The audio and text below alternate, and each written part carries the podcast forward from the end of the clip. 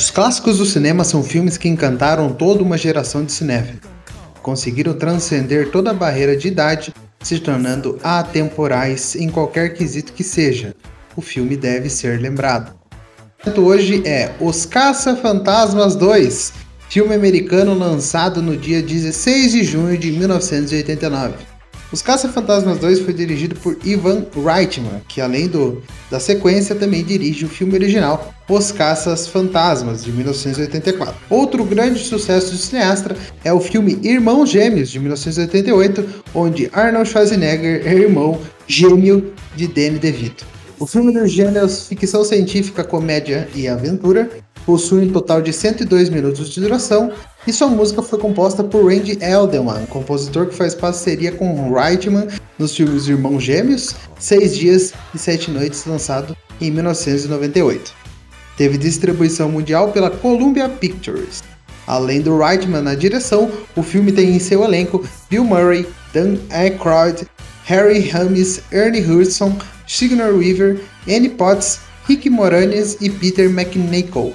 Teve um orçamento de 37 milhões de dólares e arrecadou em toda sua estadia nos cinemas mundiais um total de 215 milhões de dólares. Cinco anos depois dos acontecimentos do primeiro Ghostbusters, os quatro integrantes do grupo encontram-se para resolver seus problemas paralelos, uma vez que a cidade está praticamente sem novas atividades paranormais.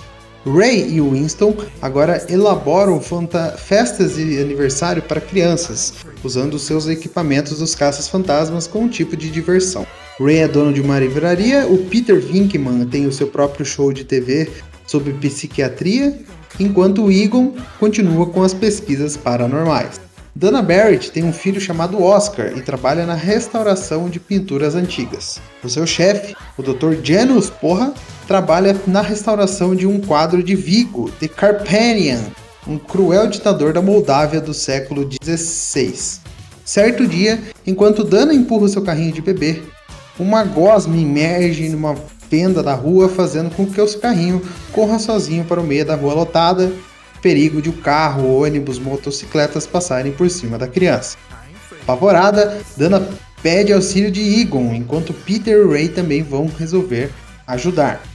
Trajados com seus trabalhadores normais, os três caças-fantasmas vão para a galeria subterrânea da cidade e descobrem um rio de gosma fluir sobre uma linha de metrô abandonada. Peter então visita Dana no museu um dia e vê que a pintura de Vigo, alerta Egon e Ray sobre o estranho retrato que quando descobrem que um, era um poderoso ditador que comandava mão de ferro, além de ter vivido por 105 anos antes de ser executado. Quando investigam a gravura, descobrem que há um rio de gosma no, no retrato exatamente como aqueles na linha de metrôs da cidade de Nova York. Assim, eles voltam aos túneis subterrâneos para investigar a fonte de energia da gosma concluem que a gosma é alimentada por grandes quantidades de energia negativa que toma conta de Nova York e os únicos que podem salvá-la da ira de Vigo são os caças-fantasma. Juntar um bom diretor, um grande elenco, ótimas atuações e efeitos especiais de qualidade era um sinônimo de sucesso, tanto de crítica quanto de audiência nos anos 80. Porém, com Caça-Fantasmas 2, não funcionou de forma tão limpa assim. O roteiro é suavizado ao máximo para agradar as idades mais inferiores, e fizeram o nome dos caçadores de fantasmas durante os anos 80 com a série animada que foi produzida na época. Os fãs mais velhos e os próprios atores do filme não gostaram do resultado, né? Fazendo críticas aos roteiristas, o estúdio sobrou até mesmo para o saudoso Ivan Reitman que inventou essa franquia maravilhosa de fantasma.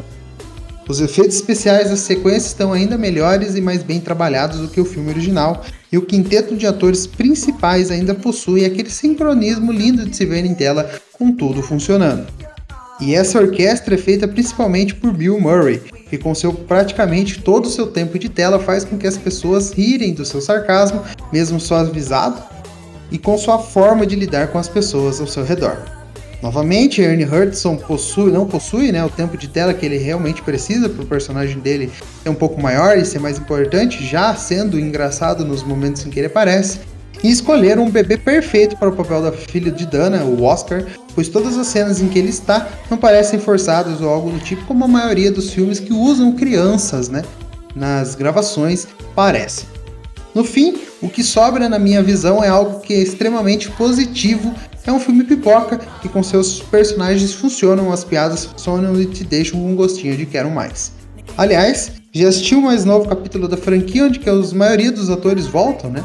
É, e o universo dos Caça-Fantasma continua lindo e com possibilidade de crescer e crescer ainda mais. Como fã, é isso que eu desejo. Depois do sucesso do primeiro filme da série animada, a Columbia Pictures resolveu investir na continuação.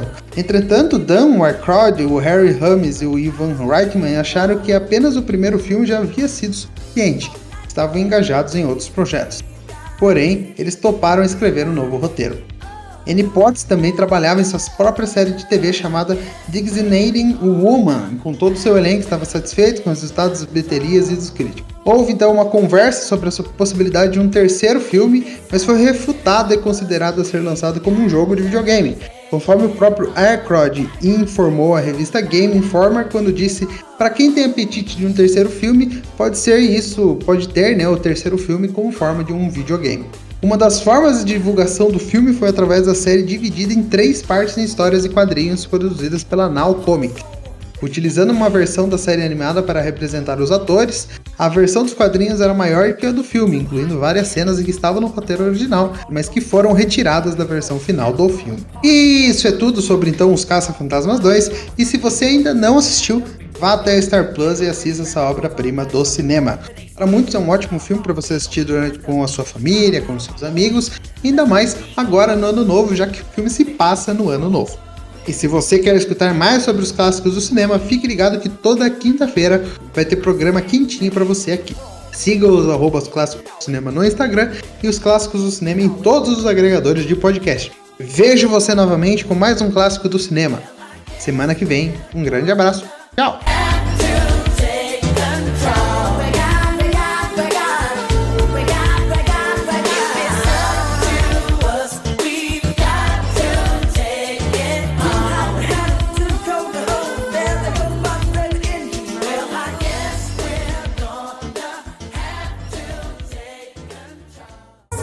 A iniciativa Podcasters Unidos foi criada com a ideia de divulgar podcasts menos conhecidos, aqueles que, apesar de undergrounds, têm muita qualidade tanto em entretenimento quanto em opinião.